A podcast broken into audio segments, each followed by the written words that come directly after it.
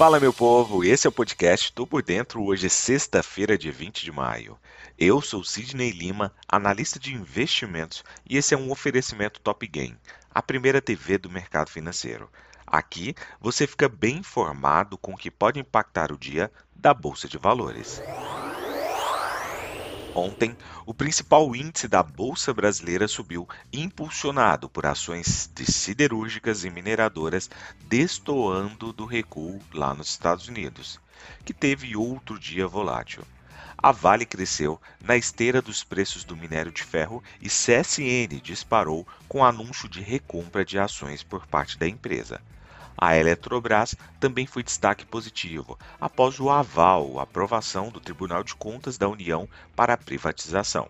VEG e Rapvida foram destaques negativos para o dia. O índice Bovespa subiu 0,71%, fechando o dia a 107.005 pontos.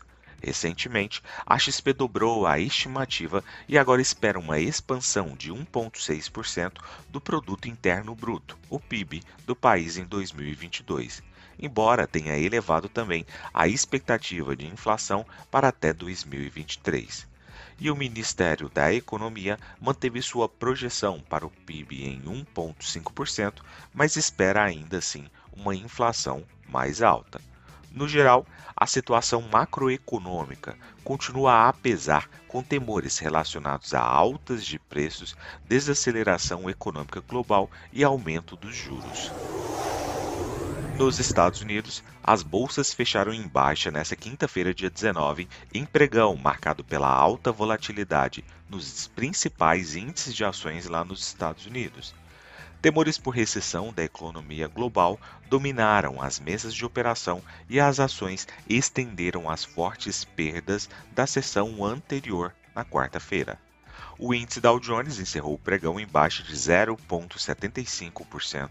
O S&P 500 cedeu 0,58% e o Nasdaq Bolsa da Tecnologia cedeu 0,26%. Vale lembrar que na quarta-feira os principais índices citados caíram entre 3,5% e 4,7%, com perdas concentradas no setor varejista e de alta tecnologia. Nessa quinta, ações desses setores voltaram a desempenhar mal em sua maioria. A Apple, por exemplo, fechou com perdas de 2,46% e o Walmart cedeu 2,74%.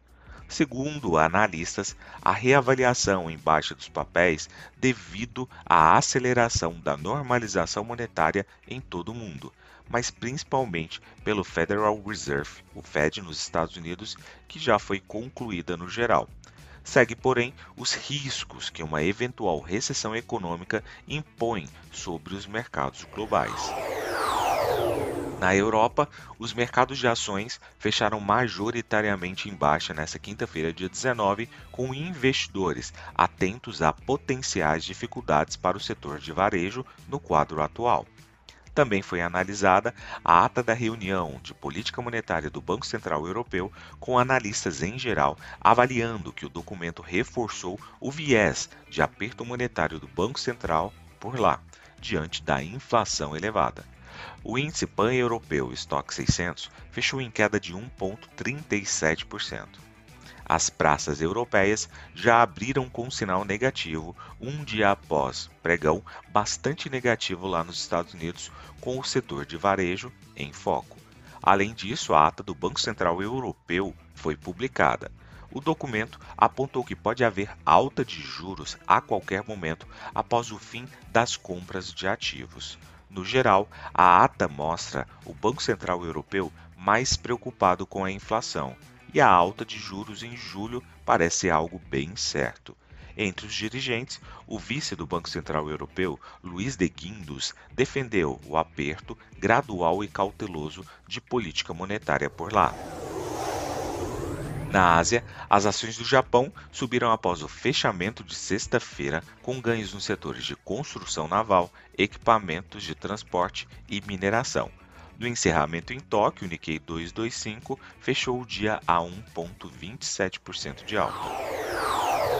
Partindo para o petróleo, os preços caíram nesta sexta-feira com os investidores preocupados que o enfraquecimento do crescimento econômico global e a política monetária mais rígida por parte do Banco Central possam conter uma recuperação na demanda por combustível. O Fundo Monetário Internacional orientou as economias asiáticas a estarem atentas aos riscos de repercussões quanto ao aperto monetário. As economias asiáticas enfrentaram uma escolha entre apoiar o crescimento com mais estímulos ou retirá-lo para estabilizar a dívida e a inflação. Na agenda de hoje, nenhuma divulgação muito relevante de indicador, porém discursos de integrantes do Banco Central Europeu às 9 horas da manhã. Vale lembrar que hoje é o vencimento de opções sobre ações aqui no Brasil. Então, muita atenção, principalmente ao final do dia, nas suas posições. Partindo para as cotações, agora que são 6 horas e 27 minutos do dia 20 de maio de 2022, o mundo respira completamente aliviado. Com trio norte-americano em alta, Dow Jones a 1,02% de alta, S&P 500 1,22% de alta e Nasdaq Bolsa da Tecnologia subindo 1,67%.